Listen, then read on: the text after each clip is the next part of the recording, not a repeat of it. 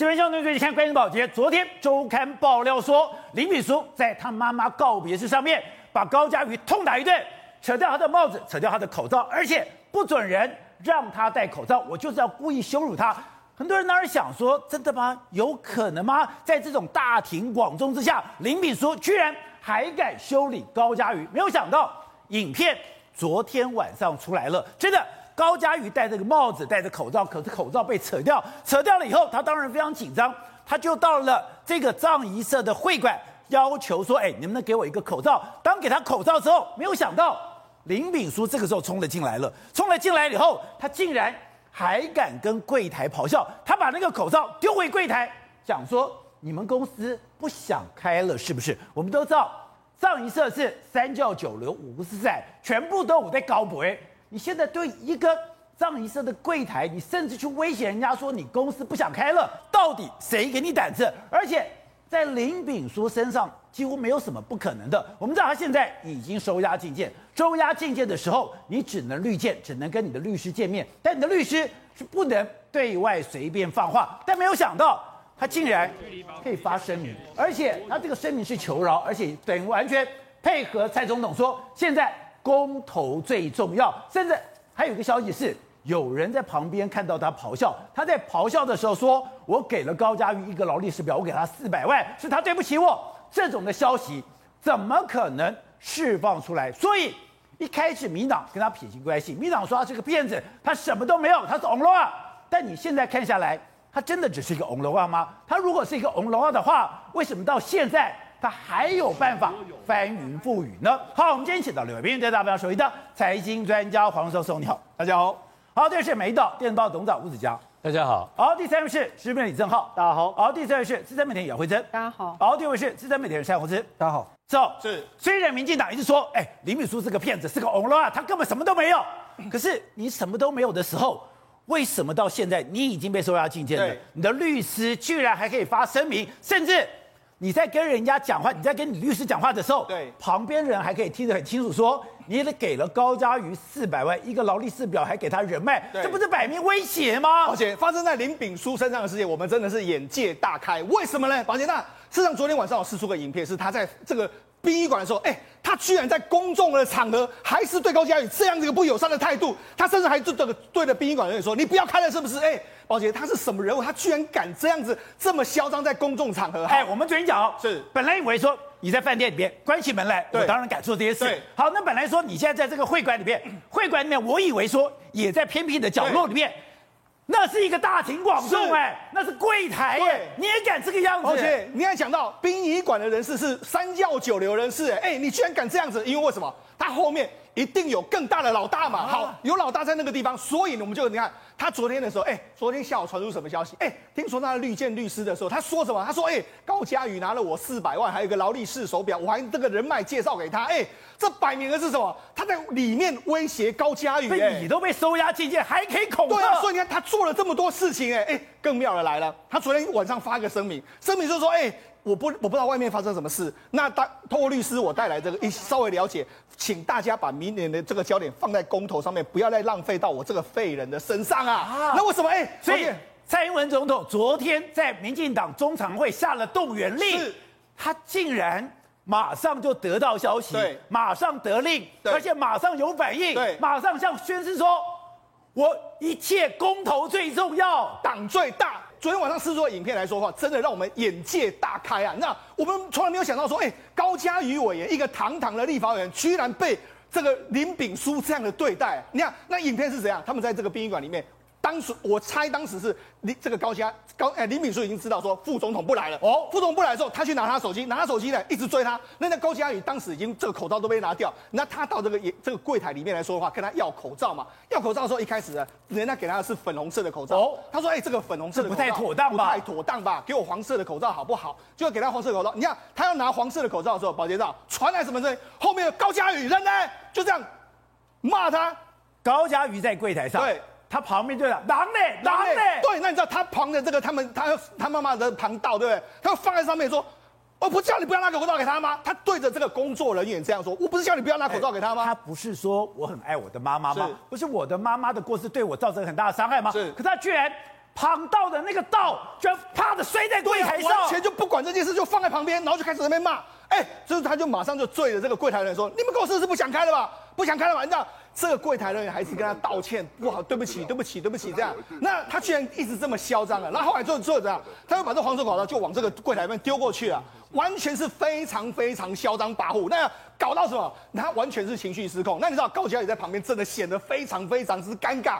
他后来还一直跟人家说对不起的，对不起的。甚至走了之后，我们看到的画面，他还一直回头跟柜台员说对不起，对不起。那哎、他居然这么嚣哎，一个立法委员，你你你对他这样就算了，你还对柜台人员这个样子，而且你还这么嚣张的就离开，而且最妙的是哎。欸你在人家的地头上，刚刚讲葬仪社不是等闲人开刀，你是什么？人家三教九流五湖四海，哎，你居然敢去威胁人家的公司不想开了？对，是谁给你这么大胆子？没错，我都不敢了。抱歉，这句话真的非常夸张，因为这个相关人员，你如果骂骂就算，你居然讲你们公司不想开，哎。是这样，哎、欸，宝杰，我跟你讲，人家公司是的，他人家葬仪社也是个大公司，你居然敢去跟人家公开的呛，你们公司不敢开了，那你就知道说他后面到底他是有多大的八股在后面了、啊，哎、人家全力的来帮你弄这个东西，而且听说在这个上面还有很多这个优惠，对，把你弄得漂漂亮亮。你居然到了现场敢跟人家讲你不想开了，是不是？而且他有这个场合来说话，根据这个媒体的报道，哎，媒体报道是什么？因为呢，他有一个新系的友人帮他介绍给这个这个人，这个算是葬仪社的这个董事长，那跟他说，哎，会把他办得风风光光，然后透过这个新系的大佬之后呢，哎。林炳书呢，他就这个也是有台的报道，他就拿了一个三十五年的洋酒去拜访了董事长哦，三十五年的洋酒，董事长就跟他说承诺啊，好，我会把你办得风风光光，排场一定会很大，已经跟你这样预告了。哎，董事长都跟你这样讲啊，就你想，哎，董事长要这样讲的时候，结果你没想到你在公共场合跟他说，你公司是不要开。表示他那个后台一定是比董事长还要更大，这厉害！我玻璃给他当属定安诺嘛，所以他一定就是那个后台之大，那就是当然就是媒体传言的那个老大嘛，不然他怎么这样？柯建铭今天接受一个广播访问的时候，哎，他真的证实，对，当天参加的立法委员有十个以上，是这十个立法委员真的像阅兵一样，一个一个上香，没错，是让那个柯建铭就出来说嘛，你看。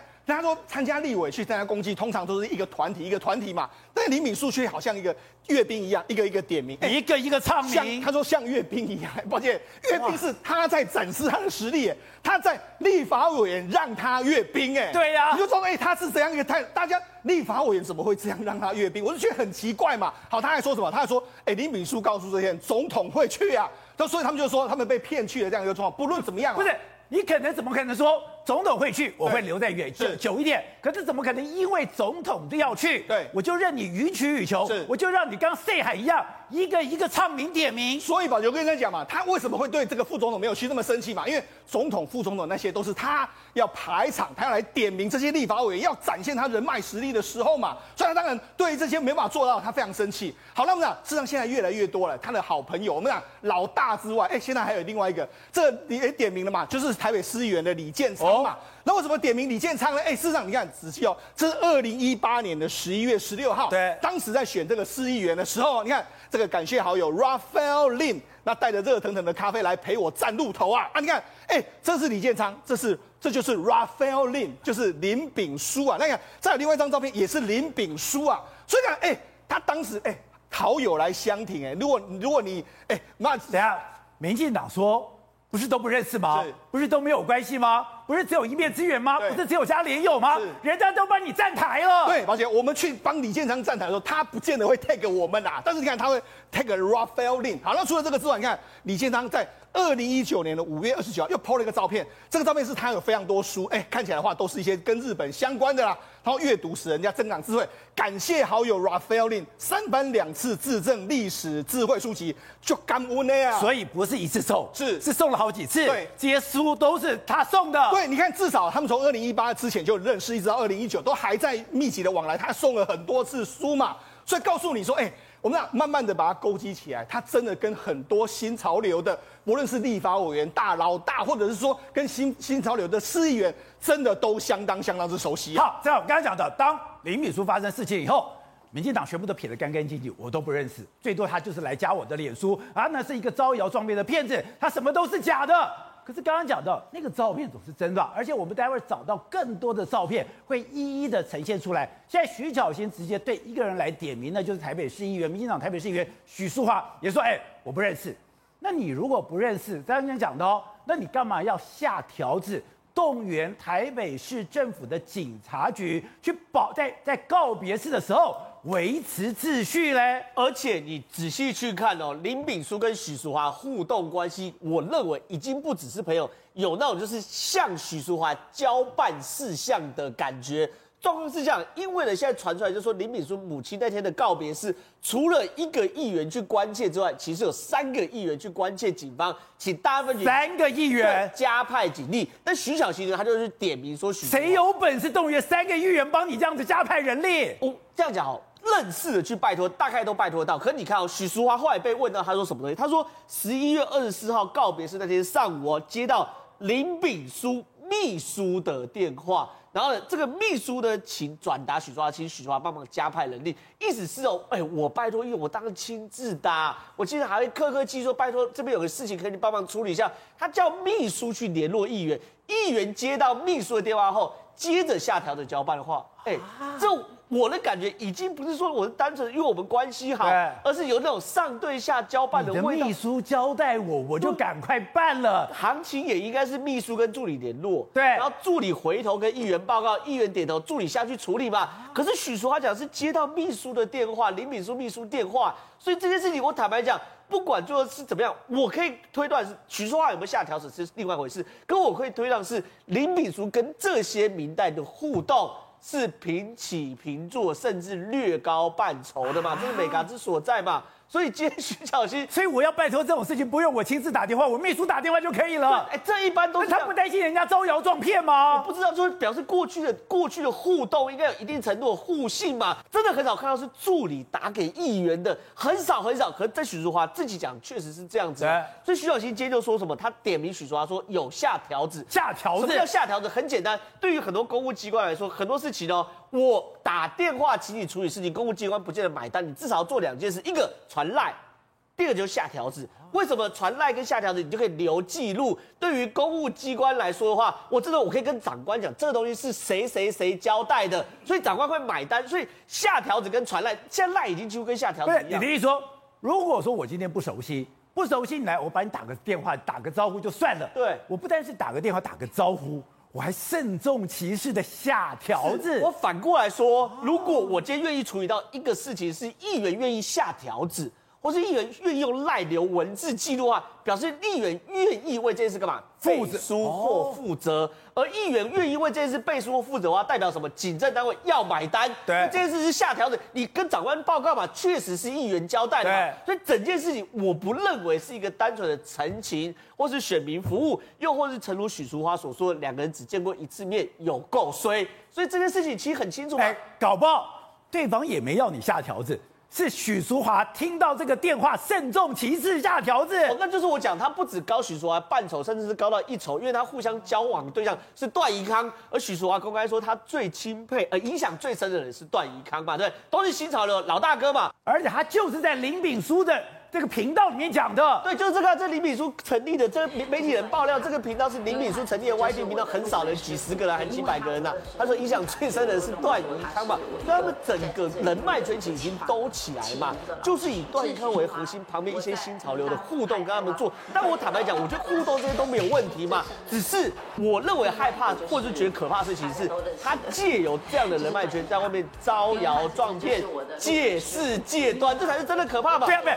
就讲嘛，我们也认识很多人，对，我怎么可能为我去认识的人的所作所为负责任？结果呢，现在问题在这，不是你是不是认识他，对，而是他的所作所为跟你赋予他的权利。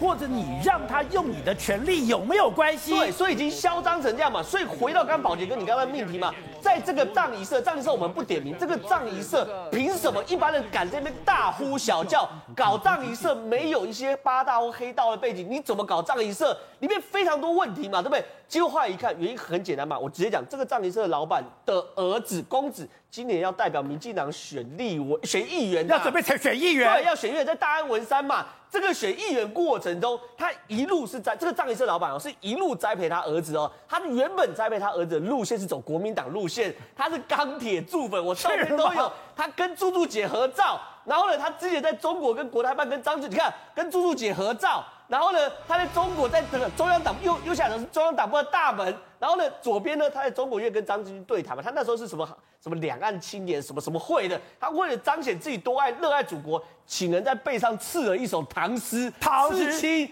刺青，然后请记者来报，这些照片都有。后来国民党没走通，因为他选党代表都没选上，转现在变成大安文山区选议员。所以说，你想想看哦，林炳书跟他对谈，难道真的只靠那三十五年的洋酒，他父亲会买单吗？他很简单，我是林炳书会怎么说？我有网军，我有人脉，我可以帮你儿子经营，我可以帮你儿子推一把，有机会让你未来选上市议员，这东西父亲会买单哦。所以整件事情其实很清楚，林炳书很擅长利用他的所有的人脉跟所有的关系，就是为了什么？达成他的目的。好，辉生，之前就看到新闻说，哎，你今天在你的旅馆里面。痛打了高嘉瑜，你也看到了高嘉瑜被打的这个画面。可是我觉得你都很难很难去联想说，哎，你这个人到底是多可怕？你到底是多恶多凶神恶煞？看了昨天那个影片，你也太夸张了吧！昨天那个影片一出来的时候，其实我当下看我非常生气，我生气就马上就在我的粉专转分享，就很多人就开始看到讲说，我的天哪，就没有办法想象，大家看了只有一个疑问：为什么？为什么你可以这么嚣张？为什么你可以这么的凶狠？为什么你觉得全世界都欠你？而且重点是，为什么影片这么晚才流出来？然后又为什么每个人都要跟你说对不起？对，你就觉得不可思议耶！你看我们在影片中看到的是什么？我们看到的是惊惶不安的一个高嘉瑜，我们看到的是一个莫名其妙被呛的那一个柜台小姐，我们看到的是一个暴怒狂吠狼类的李炳书，然后就心里想说：这这这一幕，你到底谁给你的底气呀、啊？而且，我觉得我最不能谅解是，他是独子，所以他可以旁道。你在旁道的时候，你就要把这个道直接甩在柜台上。你不是讲说你最孝顺吗？不是你妈妈过世的时候对你造成很大的伤害吗？你怎么做这个？比禽兽都不如的事情嘞！我当当每个人心里想说，可是他今天特别讲，他透过他律师讲，我有躁郁症，我没有办法，我没有办法控制我的情绪啊。哦、这很厉害哦，他连短短的一个就是所谓的声明都达到表达我有病，所以你们判不了我的罪。啊、然后以及他要表达什么，公投最重要，这代表什么意思？我心向的不知道是他的领导还是谁，不知道。啊但重点来了，就是大家看的那个东西的时候，你会不理解谁给你的底气呀？到底是谁让你觉得你可以对一个莫名其妙的一个就坐在柜台的小姐如此的这样子的唱秋，而且甚至问说，还不是说你说店要关吗？他那个时候不是完全失去理智，是不是说完全不能思考？他是一个在有理智、觉得我可以压得住的状况下，我才敢讲这种话。他，你看他的样子，你就知道说他一定从他所经过的任何场合，他这样的次数是非常多次。你不要讲在外面，在里面，他不是说哦，已经把高嘉瑜叫他下跪，跟他妈妈道歉，然后痛斥什么的吗？现场有任何的家族长辈敢跳出来叫他不要这样吗？没有。为什么？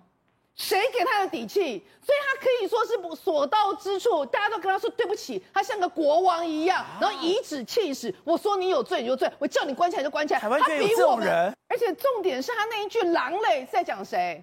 赖副总统是他把赖副总统当成个宠物一样，啊、好像叫他哎来来来你就来，然后就哎不用来不用来，搞什么啊？他我们的中华民国所选出来的所有的这一些民意代表或者是官员，在他眼里面好像是个玩偶一样，呼自己来挥自己去。对，报答我们的女性国会议员，然后呢把所有的一些议员啊、立委啊叫来，像他的家臣一样。你是谁啊？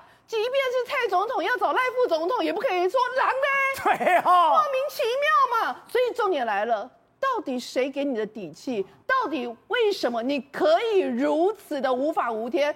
到底为什么台湾社会要容忍这样的人？感觉好像目无王法。董事长，我昨天看了影片，我都傻了。哎，他怎么敢在这样的大庭广众之下这么嚣张？而且直接的去羞辱高佳瑜。呃，他羞辱高佳瑜是他跟高佳瑜之间的关系，我们待会慢慢来分析哈。但在这里面有一个更上位、更重要的一个观察。什么叫更上位的观察？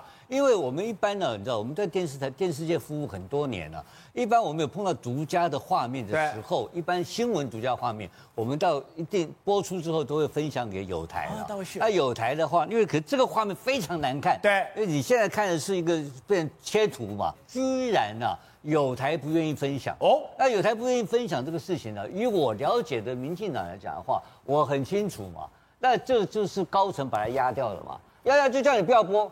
因为为什么呢？我们昨天就讲过，前天连藏一社都不放出来。对，藏一社当然不能放，因为藏一社本身就是亲绿的藏一社嘛。因为藏一社的老板陈元本身是段宜康的好朋友哦，段宜康在台北市的党员有一千多名是他负责养的。真假的？啊、这这前面我很陈董我很熟了啊啊，完我们都很多年的都是老友了，都是老友。那他段宜康以前是负责台北市新潮流整个的党员的经营嘛。台北市的老大就是段宜康，早年的时候了，那现在当然还是他的地盘，所以谈台北的台北市的事情，一定是找小段，所以他们关系很深。所以这个讲到这边就插个话，就是这个林炳书啊，他讨卡派体啊，他叫成员店不要开了，陈元开，陈元今天经常叫别人不要开的，是吗？那你你叫陈元公司不要开，陈元是专门叫别人不要开公司的人呐、啊。那个老君不清楚啊，那个陈元是吃什么饭？吃铜吃铁长大的，所以他脑筋坏掉了，不懂事了，你知道？但是我要讲的还是要回到我刚刚讲这个这么重要一个新闻画面，居然不肯分享，要全部压下来，就是也就是说后面有极庞大力量，但是那个力量不是帮助林炳书，而就是说这个高嘉宇事件已经严重影响到执政党的对公投的。整个的这个攻击，整个的作战作战模式影响了，整个作战计划，整个受到影响了。所以我觉得在党中央有一个趋势，要快把这个事情压下来，压下来。不是只有他一个画面以外，还有很多，包括陈亭妃立委又出来讲话，很多立委出来讲话，就把这个事情快点变成一个男女纠纷、家暴事件收掉。因为一直吵这个事情，每天搞这个玩意的话，这个整个对民进党、对执政党要去推动公投的作战。计划会严重受挫，真的冲击到了吗？呃，我认为没有，没有的理由很简单，就是我目前我看到有最新的民调，我们还有私下做民调，我不公布的。哦，你还有做民调了？我，我有，我有看到民调，民调里面我看到了国民党还在睡觉，啊，民进党是强强力动员，所以民进党动员在两个礼拜以前、三个礼拜以前做的民调看起来还是很强哦，还是很强，还是非常凝固在一起的哈。但是国民党继续睡觉，非常松散，那个动员力没有。对，没有出来，就是国民党的支持者没有出来就对了。动只有看到国民党的支持者非常非常非常懒散啊，非常的非那这个民进党的非常的紧张，就看到两个我截然不同的领导模式出来了。所以其实对他们都其实仔细看民调，并没有很大影响，但他们担心这个事情会受影响，因为今天这个画面，这个画面高嘉宇被羞辱的画面，公开羞辱的画面，刚刚你讲的整个过程里面。会让民进党非常丢脸，你知道吧？然后这边就讲到一个国民党的愚蠢的地方。国民党愚蠢，那么重要的画面，那么要的对社会一个负面的形象的画面，那个重重挫执政党的画面，居然国民党没有去推波，太离谱了嘛！我要是国民党，在睡觉啊。对啊，所以那国民党就是。打嘴炮可以废啊，就是就是，所以说今天国民党有识之士年轻一辈的话，应该要全力在网络上推波这个，把它推到五百万、一千万推出来的话，这个时候比你朱立伦去睡凯道，比罗志强睡凯道都要非常有用的一件事情。居然国民党一点动作都没有，这窝囊到了极点。那另外一个就是说，再再回到这个家伙，其实没有什么了不起哦，他就是一个人他的靠山，就叫做段宜康，就那么简单。就段宜康做他的背景挺他一个人嘛，所有动员段宜康帮他动员的嘛，所以为什么柯建铭出来讲风凉话？因为什么？柯建铭讲，柯建铭在吃新潮流豆腐嘛，吗当然嘛，哎，老柯不是老柯也没有什么也没有什么好果子给你吃啊，这个时候落井下石踹你一脚刚刚好而已嘛，老柯会出来讲话，那是在吃豆腐的。当然，老柯为什么平常不讲这时候出来讲话？老柯是故意要亏要亏要损一下。要看到段宜康在倒霉，看到新潮流在倒霉，踹他一脚。那新潮流甩不甩？新潮流也无所谓，反正形象也没没多好，无所谓的事情。可是另外一个最后最重要的、最重要的，我觉得对社会上负面的表、负面的一个像负面的一个一个一个一个范例的哈，是这个律师。这个律师太混蛋了，这个律师一定要叫律师公会处理他。哎，这个家伙连续哦，他是羁押禁见的，羁押禁见，你看到没有？他在新北的地检署能够开记者会，三分半钟记者会，检察长纵容，然后现现在高检署调查。好，现在第二个，哎，你这个家伙居然能够开在羁押禁见的被告哦，能够恐吓证人，再度恐吓高嘉瑜。我先讲的还能发声明，发声明这个这律师是律建，原来的律建规定哦是可以录音的，现在因为诉讼法改了，不准录音，对律师的律见的时候是保有隐私权的，然后这律师就开始大就开始大量的帮他做行销，大量的帮他做媒体操作，而最不应该做混蛋是什么事你知道吧？他居然公开讲说高嘉宇拿了四百万跟劳力士，这就是恐吓证人啊，因为高嘉宇是被告又是证人呢。哎，这个事情在台湾就大大大的发生，没有人管他，也没有看任何立立法委员啊，没有一个立法委员出来帮高嘉宇主持法制委员会，没有讲话的一个都没有。民进党只有嘴巴说，没有人在这帮。民进党的立法委员没有，全部律师出身一大堆哦。好，后子今天讲到的徐小新有直接点名许淑华说，我就说你有下条子，你不然你不没有的话，你来告我。但许淑华讲。为了这种无聊炒新闻的行为，在闹到法院，根本徒增社会成本，浪费司法资源去提告他，我不如做更多服务选民的事，这什么意思？民进党什么时候这么客气过啊？拜托，这种东西有就有，没有就没有，告告起来哪有哪有那么困难？民进党就是想要把这个事情压下来。哦，就说你现在的状况，就是说民进党就是希望这个事情的声量，大家最好不要讨论，好，因为。不要谈，不要碰，不要谈，不要碰嘛。高嘉瑜，你最后难怪没有人敢帮高嘉瑜讲话。高嘉瑜最后忍一忍，民进党声援高嘉瑜只有一天而已啊。后面后面呢？没有了，什么都六十三个字没有。对啊，你今天来讲，就是因为这个事情，第一个它影响到什么？影响到他，他是就是说林炳书这个事情，讲实话，只有更夸张，没有最夸张，对不对？每天而且每天都有新进度，那它就会影响到民原本民党一直在推的公投的好讨论度嘛。就说大家都去看这个，这个东西比你什么四个不同意台湾更有利，好看多了。对，他林敏书说他说他录音笔是百官行述，我们民民众在看这个是官场现形记啊！哇，居然有特权的人这么好用，可以去呛呛殡仪馆，可以找可以议员下条子。以前以前民众想都没有想过，哎，你不要讲，我做记者这么久，我还我也不知道，我也不知道桑尼可以找可以可以找议员呐、啊。是啊，我从我从来不知道这件事情，我也是先先听来才知道，而且这件事情会影响到一个。什么东西？你民进党现在的道道德高度，你现在说这些东西都我都我都不认识都不熟，但你总归是你们家的人，你们家那那个圈子里的人，你想的是你道德高度嘛？当高嘉瑜都被打的是苍白无力的时候，台湾要怎么更有利？你怎么你怎么你怎么去你怎么去做这件事情嘛？对不对？所以你你就会变成你会看到的是说，第一个这段高嘉瑜这事情上来之后，公投的讨论度变低了，好，公投的公公投讨论度变低，大家大家不愿意去再去看。再一个，你去看。今昨天的中中中民党中常会，林奇耀还特别出来讲说，哦，没有没有没有，民进党没有钱养网军，没有网军，这个人也不是我们网军，而且他还补了一句说，呃，蔡英文的支持度跟满意度没有受到影响，对，没有受到影响，此地无银三百两，你去看蔡英文的脸书，现在下面呛现在的有多少？以前哪以前以前哪里有？就是影响到影响到这个这个这个事情的声量，影响到民进党在推这个公投，因为你就是说大家都在关注这个事情的时候，就没就没有办法去做这件事情。所以他们，他们才昨天在讲说台湾队，昨天在讲说哦，台湾队大家动起来的时候，今天林炳书就林炳书台湾队啊，对不对？他今天的哎，你在看守所都得到命令了，然后今天马上就说公投最重要，对啊，他你看他的开开头是什么？对社会、对家人、对高委员郑重道歉，这东西应该反过来吧？你第一个道歉的应该是高委员，对不对？他是社会家人才是高委员，然后呢，他还讲说哦，大家。没有想到影响到公投讨论，引请大家把焦点放回公众议题。他就是在在响应公投蔡英文的讲法，大家国家队，大家回到公共公共议题来，不要去扯那那些有的没有的。高嘉瑜今天也是很低调啊，对不对？他他基本上来讲，他虽然四百万他说要去告，他也是也是一样回希望。现在公投最重要，现在公投最重要啊，就是说民进党现在的状况就是说，除你高嘉瑜忍一忍，好啊啊，反正呢，今天今天公投先推过再说。但是我必须要讲，就是说。你你你去想想看哦，当初的时候，什么假新闻、认知作战，说有一堆法律可以办，结果今天蔡清祥在在立法院，立民党立委问他说什么叫做网军，他讲了十秒讲不出来，哦，他想了十秒讲不出来，说网军没有办法定义。你连网军都没有办法定义，你怎么去办网军？就是没有要办，你怎么办假新闻？他就是没有要办嘛，讲白了就是这样嘛。放在嘴巴。